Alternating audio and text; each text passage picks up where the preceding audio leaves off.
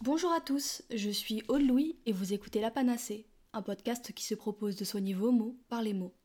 Comme le disait Daniel Pénac, une lecture bien menée sauve de tout, y compris de soi-même. J'ai eu envie de suivre cet adage en vous prescrivant une ordonnance littéraire comme un moyen pour vous comprendre et vous accompagner dans votre quotidien. Ici, vous trouverez une sélection de romans, de poèmes, de théâtre, bref, de lectures, comme autant de moyens pour vous aider à résoudre les problèmes de votre vie. Si vous nous rejoignez pour la première fois, bienvenue, et n'hésitez pas à venir parler littérature sur Instagram, car c'est là où je suis le plus active. Dans la littérature comme dans notre quotidien, le couple est un sujet central. Carlette O'Hara et Red Butler, Titus et Bérénice, Elizabeth Bennet et Monsieur Darcy ou encore Edmond Dantès et Mercedes Herrera, tous ces amants nous rappellent que le couple est au cœur de notre société et est même schématisé comme un but en soi. Pourtant, loin de nous offrir à tous et à toutes des papillons dans le ventre, l'amour, lorsqu'on ne le rencontre pas, devient vite un sujet tabou et dérangeant. La pression sociale associée à celle de l'opinion rend l'exercice de la recherche amoureuse de plus en plus oppressant. Cherche-t-on l'amour pour soi ou pour répondre à un conditionnement social? Certains et certaines partagent ce sentiment et voient en cette injonction du couple une réelle pression sociale, tombant dans un engrenage infernal de dates et de rencontres pour à tout prix se caser. Pourquoi avons-nous créé une telle pression autour du couple? Pourquoi faut-il nécessairement aller dans cette direction? C'est vrai, on libère de plus en plus la parole sur la sexualité, les genres, la parentalité, mais l'amour, lui, reste tabou. Comme si ce sentiment n'avait pas le droit d'être évoqué, car trop gênant aux yeux de la société. En parallèle de cela, on voit apparaître de nouvelles formes de relations amoureuses, comme en témoigne la multitude de termes qui tentent de les définir. Polyamour, sex friend, relations exclusives, libertinage. Tout ceci nous donne la sensation que nous avons le choix, mais face à ce trop-plein de liberté, on consomme jusqu'à s'en donner le vertige. Pour décortiquer tout ça et donner une chance aux sentiments amoureux, j'ai eu envie d'inviter une amoureuse de l'amour, Lara Sanchez, photographe et vidéaste, autour d'un formidable essai afin de réfléchir à une manière de réinventer l'amour dans ce monde d'injonctions et de contraintes.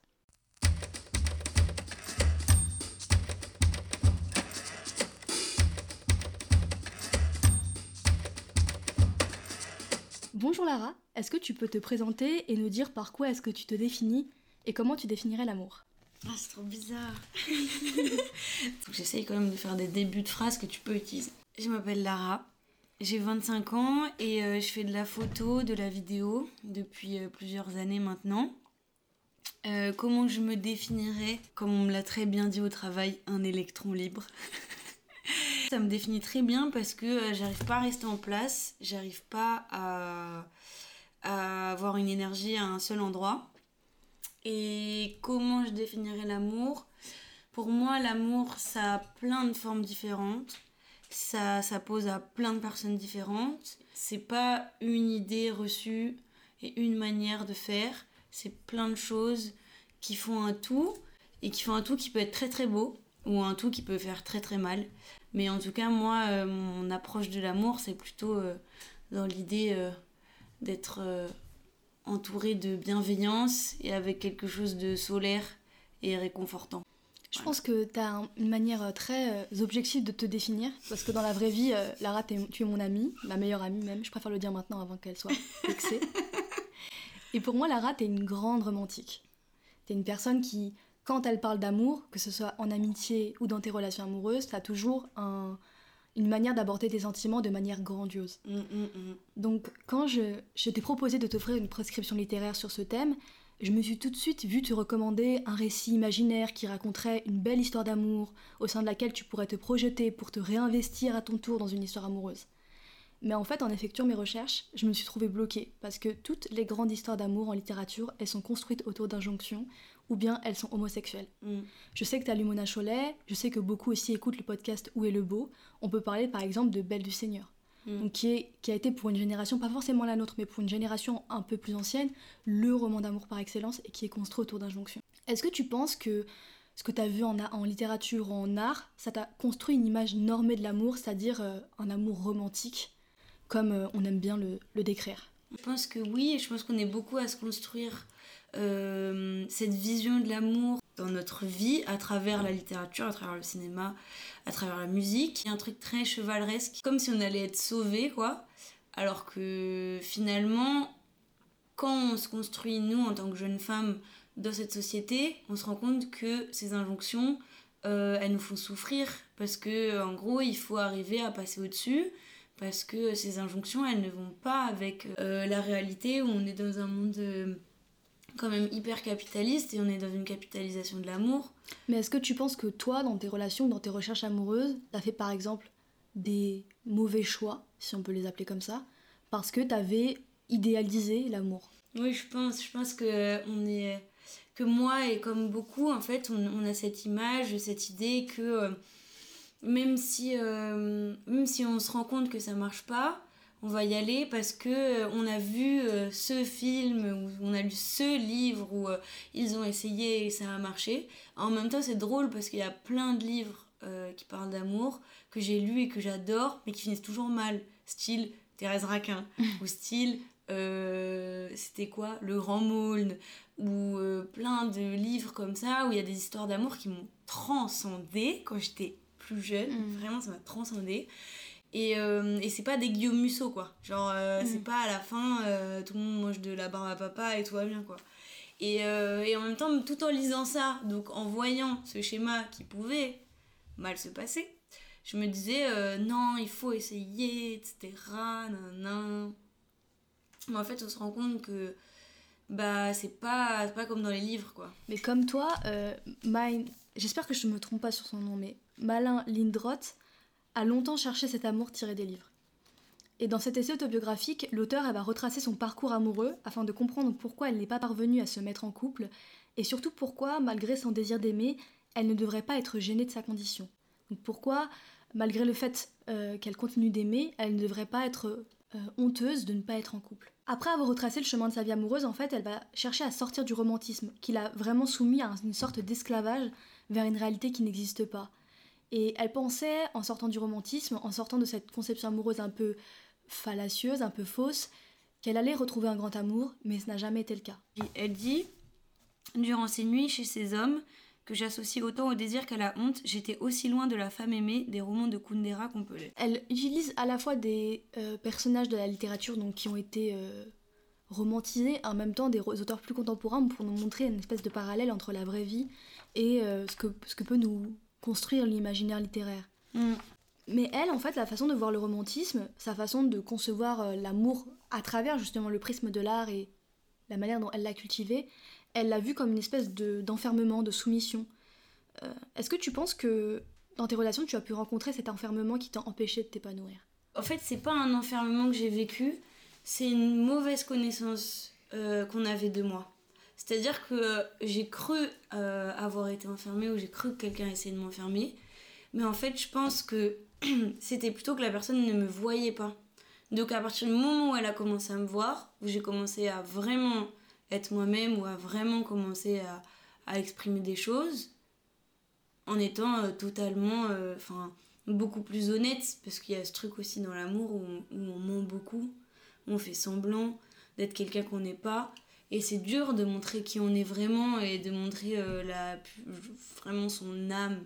Quand on s'est rendu compte de qui j'étais, on s'est rendu compte que ça n'allait pas forcément dans le sens de la personne, quoi. Et là, ça crée un petit problème. je suis putain.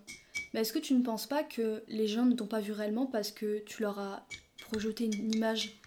Ah, ça c'est sûr. Vois, falsifié de toi parce que justement tu voulais répondre à ce qu'ils désiraient. Mm, mm, mm. Tu voulais leur offrir ce qu'ils ouais, recherchaient. c'est sûr. Et, et, puis tu veux. Euh, bah, tu réponds à ces injonctions, quoi. On te dit. Euh, enfin, il y, y, en a beaucoup, mais euh, dans les relations hétérosexuelles, il y a aussi une forte relation de domination de l'homme envers la femme, malheureusement.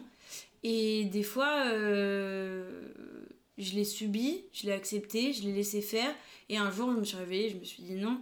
Et le problème, c'est que bah, quand t'as été docile, les gens comprennent pas que tu le sois plus, quoi. Et aussi, euh, oui, je pense qu'il y a du. C'est même plus. Même pas une question de docilité, c'est une question de. de vraiment montrer qui tu es. Et au début, t'as peur parce que tu te dis. T'es dans la séduction Ouais, t'es dans la séduction. Donc tu te dis, euh, ouais, euh, tu séduis. Et je pense que euh, c'est pour ça que les amis que j'ai restent. Parce que quand on me connaît, il faut m'aimer comme je suis. Parce que je suis pas non plus. je suis pas un cas, mais je suis pas non plus hyper facile, quoi. Faut, faut, pas, aimer le, faut pas aimer le silence. Faut m'accepter comme je suis, enfin, comme tout le monde, avec nos peurs, nos, nos délicatesses, le fait que bah, on peut être des personnes euh, hyper angoissées et que, en fait, quand on va rencontrer quelqu'un, on va pas lui dire euh, Hello, euh, tous les lundis soirs, je pleure dans mon lit parce que je fais une crise d'angoisse. ça serait peut-être un peu trop. Tu as utilisé beaucoup de mots intéressants pour répondre à cette question, notamment le terme injonction, et c'est notamment pertinent parce que le romantisme, quand on essaie de comprendre ça, d'où ça vient, c'est apparu en fait après le sortir du mariage, comme une nouvelle forme d'injonction qui permettrait de conserver l'idée de couple et de domination dans le couple. Mm. Auparavant, le mariage, ça permettait de créer une espèce de domination. Mais quand le mariage n'a plus été obligatoire, on s'est dit, tiens, on va créer le romantisme comme un moyen de euh, choisir son, son, prochain, etc. Et un, moyen aussi de recréer une union euh, monogame. Mm. Et c'est Luc euh, Stromquist, donc, qui est une BDiste. Je vous mettrai bien évidemment toutes les références que j'évoque en barre d'infos, hein, mais qui va expliquer très, de manière très intéressante cette conception de l'amour. Euh, en disant que dans une époque où on ne faisait plus de mariage, euh, une, plus du mariage une nécessité, pardon, mais un choix, on nous a offert une liberté qui s'est transformée dans notre société capitaliste en surconsommation du couple. Mmh. D'ailleurs, on peut reparler des termes qui sont utilisés pour affirmer le célibat comme je suis sur le marché, qui est totalement capitaliste. On comprend très vite que l'amour, s'il est difficile à trouver, c'est d'abord parce qu'il est dominé par des injonctions. Les injonctions capitalistes, les injonctions patriarcales. Tout ça, tu nous l'as abordé euh, de manière très naturelle. Donc, euh, c'est mm. comme quoi, même si vous n'avez pas forcément un regard euh, conscient sur votre façon d'aimer, les choses vont ressortir d'elles-mêmes en y réfléchissant un, peu. Mais tu as parlé d'acceptation de soi, tu as parlé de t'entourer des bonnes personnes.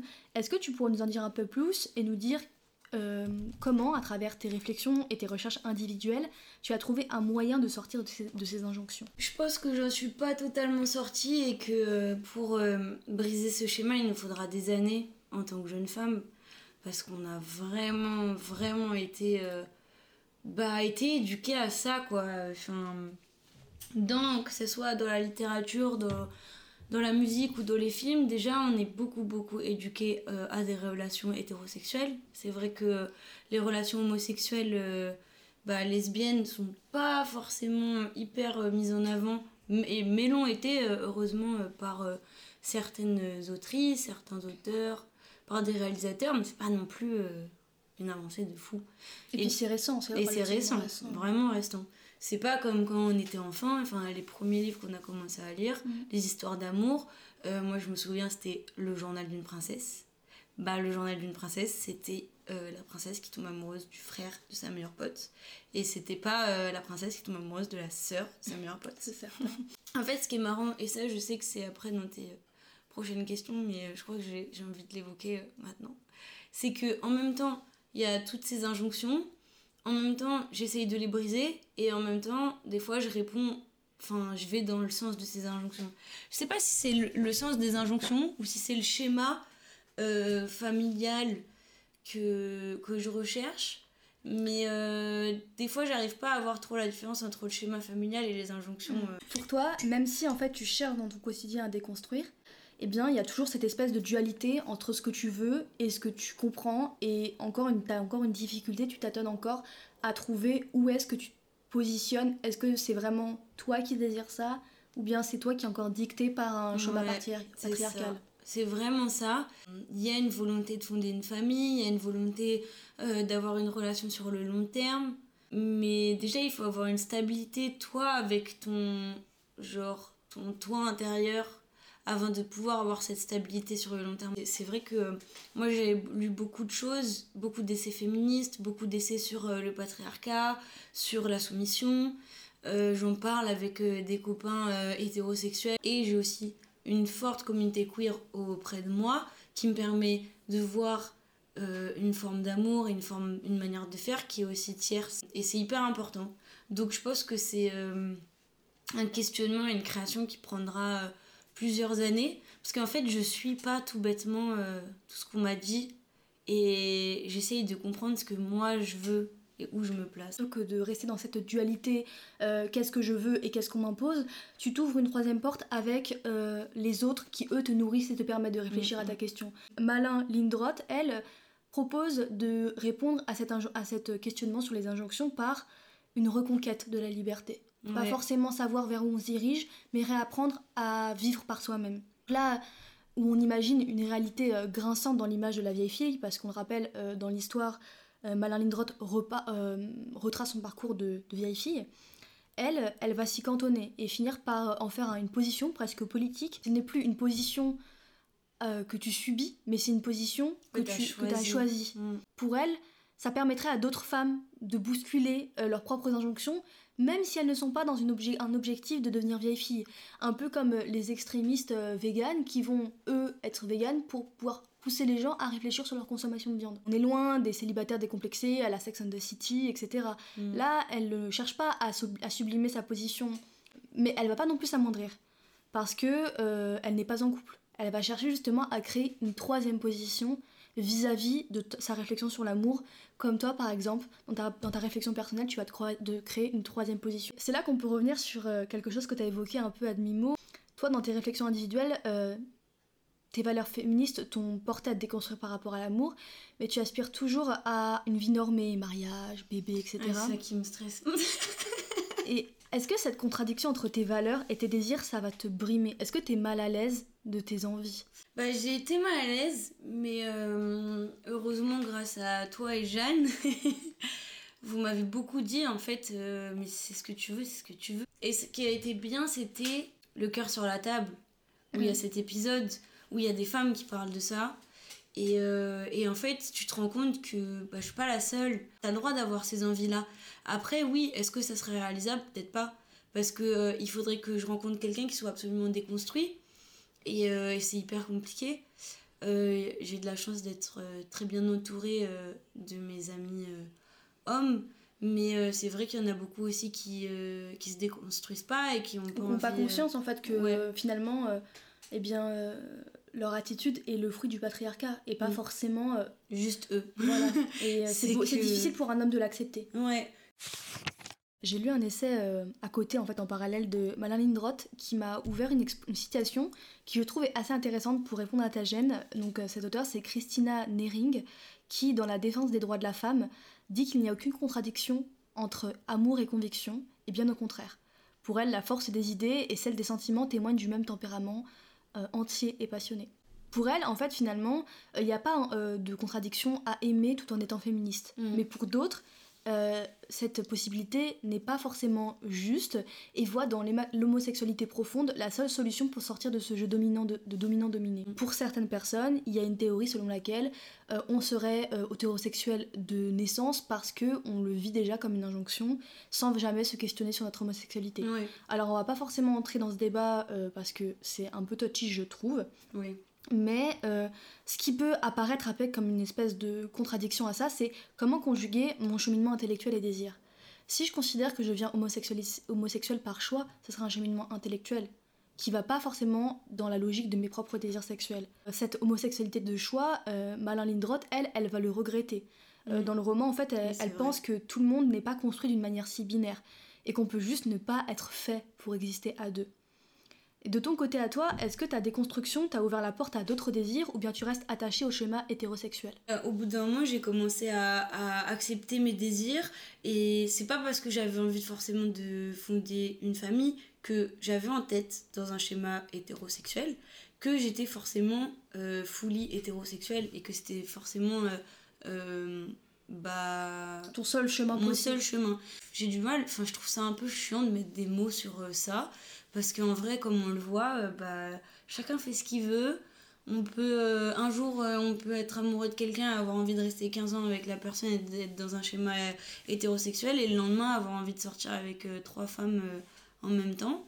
Bah, c'est la vie et chacun a, ses schémas. L'amour a mille visages, comme j'aime bien dire. C'est plus le fait d'avoir été honnête avec moi-même au bout d'un qui a fait que j'ai reconnu ma bisexualité et, euh, et que j'ai pu la dire, mais pas tout le monde qui le sait. Et il y a encore une gêne, mais plus par pudeur du fait que mm. c'est se montrer vraiment. Dans ta, ton rapport à ta sexualité, tu retrouves beaucoup, on retrouve beaucoup de similitudes entre toi et l'auteur, en tout cas je trouve, et ça nous en dit beaucoup sur ta recherche de toi. Euh, Malin Lindroth, elle, elle considère que son rapport à l'amour avec elle-même influe sur son travail et témoigne euh, tous deux d'une volonté de s'ancrer dans le réel. Donc à la fois son rapport à l'amour et à la fois son travail d'écrivain. Parce que là, je ne voulais pas forcément évoquer, mais Malin Lindroth, là, elle se propose de faire un essai euh, semi-autobiographique, même mm. on pourrait aller jusqu'à autobiographique. Mais en parallèle de ça, elle a écrit d'autres textes que je vous invite d'ailleurs à aller découvrir si jamais ça vous intéresse. Est-ce que tu penses de ton côté qu'il existe un lien de parenté entre ton toi de photographe et celle qui recherche une relation? Et, euh, et, en gros, dans le livre, elle parle du fait qu'elle va euh, chez un mec euh, où ils écrivent tous les deux un roman ou quoi. Et en fait, elle se retrouve à ce que lui soit au téléphone avec son ex. Et elle se dit Putain, mais je suis conne, pourquoi je suis là quoi Je suis en train de perdre mon temps.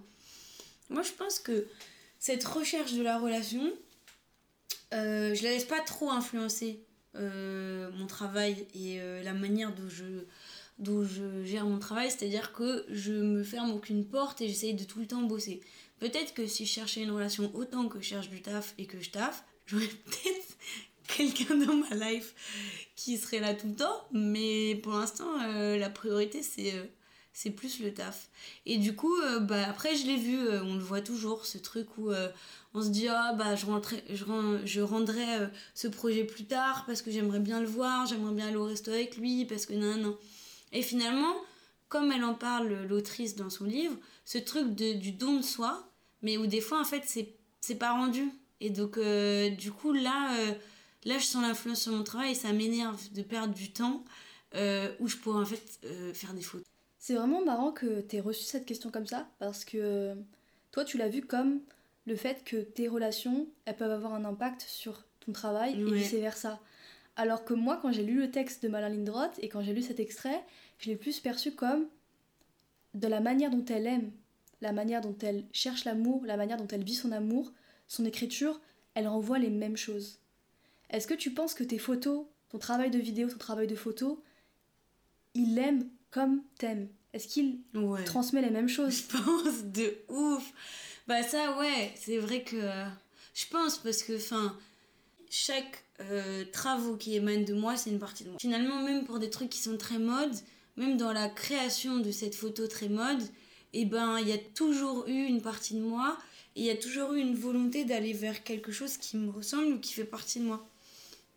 Donc que ça soit euh, les photos de Jeanne sur la dune du Pula qui au final ont été un espèce d'énorme moment euh, d'amitié et de don de Jeanne à travers cette photo ou que ça soit bah, les photos que j'ai pu faire avec Dorian sur la féminité et la masculinité, qui a donné lieu au fait que lui fasse une recherche de théâtre là-dessus, bah, je pense que tout ça, c'est ma manière d'aimer, c'est d'être d'aller au-delà, d'aller loin, d'essayer que ce moment de partage et de création, c'est aussi un moment d'amour. Où, où, les gens que je photographie, c'est des gens que j'aime. Et des gens, en fait, la plupart des gens que je photographie, c'est des gens que j'aime ou que j'aime après les avoir photographiés. Ou que tu as envie de. Photographier parce que je les aime. Ouais, de valoriser parce que tu aimes leur histoire aussi. Ouais, c'est ça. Et je trouve aussi que ton travail photographique, plus, plus photographique parce que vidéo, c'est plus souvent des commandes. C'est plus rare que tu fasses des vidéos à titre personnel, mais mm.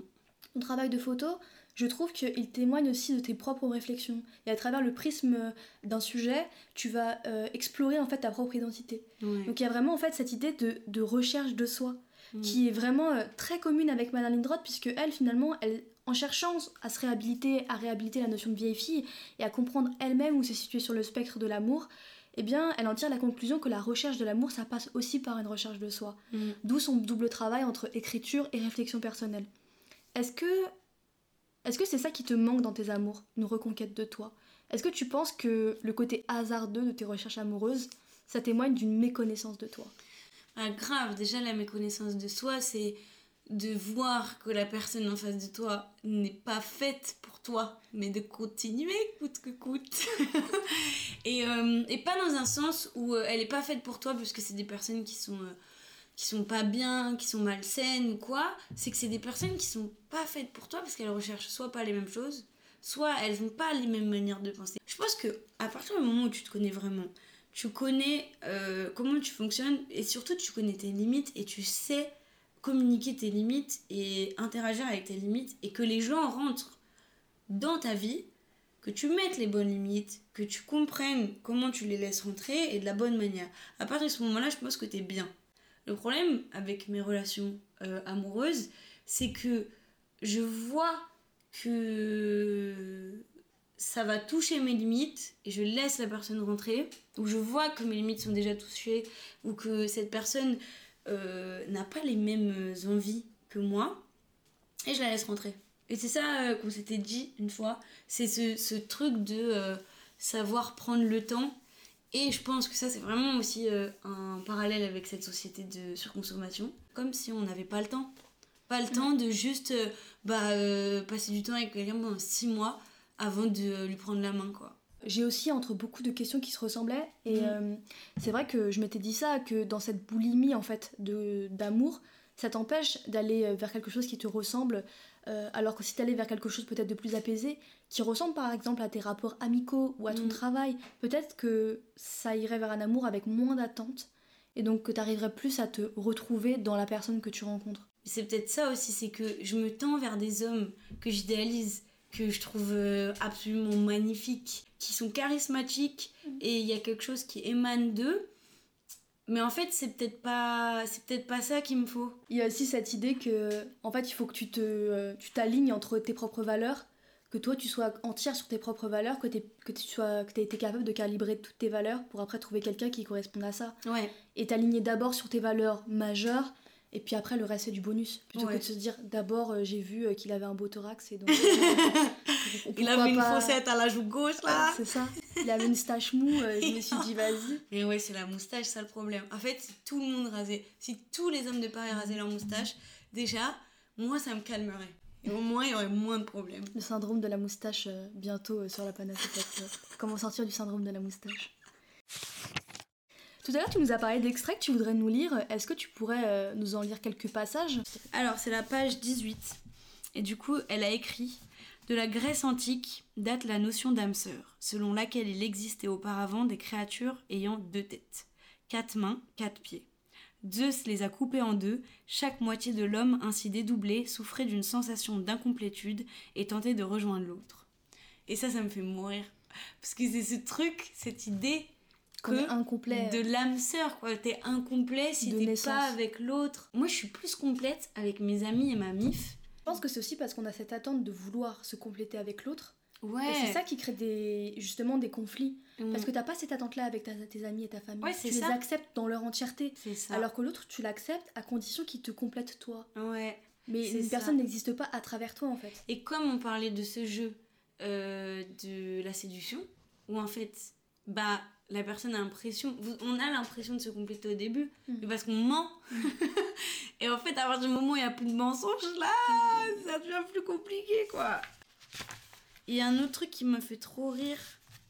Page 25 elle écrit j'avais besoin d'un nom d'un positionnement de ma longitude et de ma latitude sur la carte sociale. Célibataire involontaire célibataire volontaire femme à chat qui étais-je? Dans ma quête d'un terme approprié j'ai essayé toutes les variantes possibles Qu'est-ce que, qu'est-ce que ce- ces extraits ont provoqué chez toi euh, quand tu les as lus? Quand tu m'as demandé de lire ce livre, je comprenais pas forcément euh, en quoi il était relié. Et maintenant qu'on parle, et maintenant que tu, tu expliques aussi euh, ce que toi t'as perçu, bah je ça fait beaucoup plus sens en fait. Et en fait, moi je pense que quand je l'ai lu, j'étais grave à côté de la plaque. Je pense que tu as essayé de beaucoup intellectualiser ton, ta lecture sans for- sans, forcément la, la prendre dans La prendre comme elle était. Parce que tu avais cette pression du podcast. Je comprends en fait, parce que forcément, quand on est invité à un podcast, qu'on s'imagine que c'est en plus un podcast de littérature, ça crée une espèce d'idée où tu veux être à la hauteur de notre échange. Mais je trouve que viscéralement, ce texte, en fait, il, il témoigne beaucoup de choses parce qu'il est court.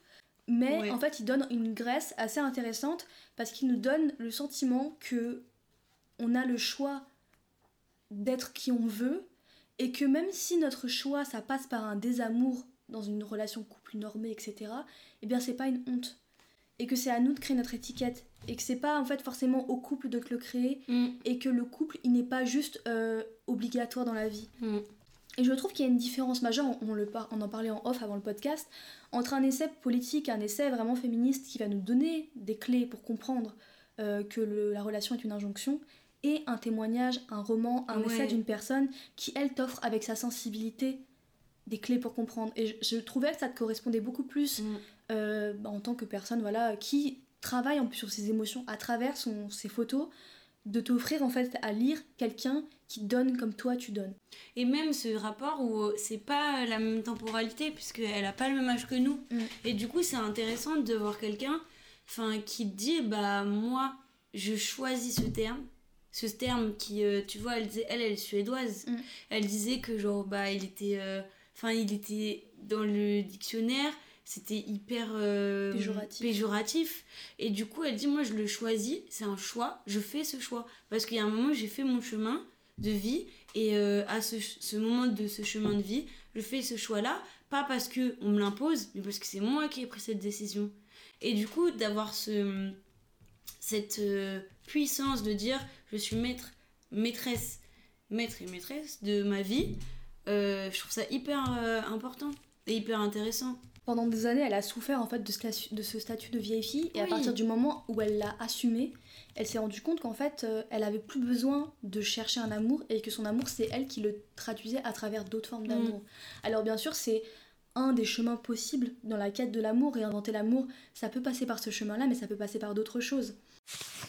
Finalement, pour conclure cette, cette euh, réflexion, euh, on peut se baser encore une fois sur le texte de Malin Lindroth, donc la fille de 50 ans qu'on a abordé tout au long de cette réflexion. Parce que finalement, réinventer l'amour, ça passe d'abord par une reconquête de soi. Parfois, il vous emmènera vers une nouvelle relation. Le fruit de votre analyse vous permettra, plutôt que de subir votre orientation sexuelle, pardon, euh, comme une fatalité, de l'investir activement, d'y réfléchir et de se l'approprier.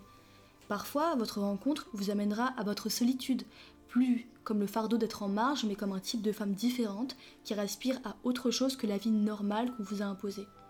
Et Malin Lindroth, elle l'a très bien compris, et c'est à travers cet essai lucide qu'elle nous rappelle que se rencontrer, c'est le meilleur remède qu'on puisse offrir. Elle dira d'ailleurs que ces femmes, qui vivent comme elle, avec une longue expérience de la solitude, sont douées pour le lâcher prise.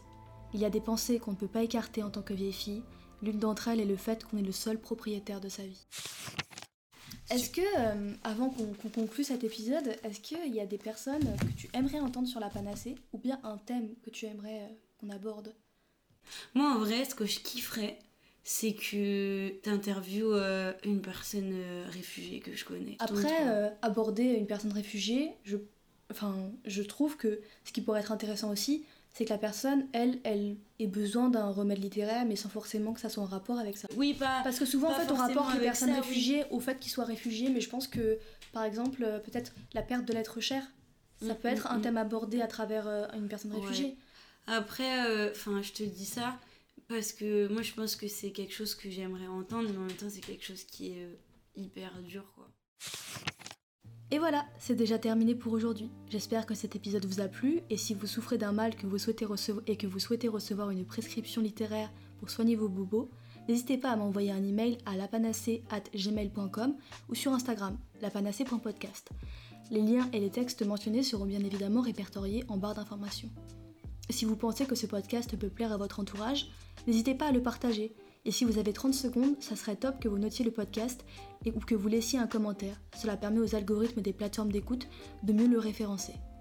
On se retrouve le premier mercredi de chaque mois, si j'y arrive, pour un nouvel épisode. Et d'ici là, je vous souhaite une bonne journée et je vous dis à très vite. Je vous mettrai aussi les références de Lara et son site internet si vous voulez aller voir ses photos. Est-ce que je peux lire un dernier truc? Bien sûr J'attendais l'amour comme on attend le Père Noël ou le jour du jugement dernier. C'est très défaitiste ça quand même. J'adore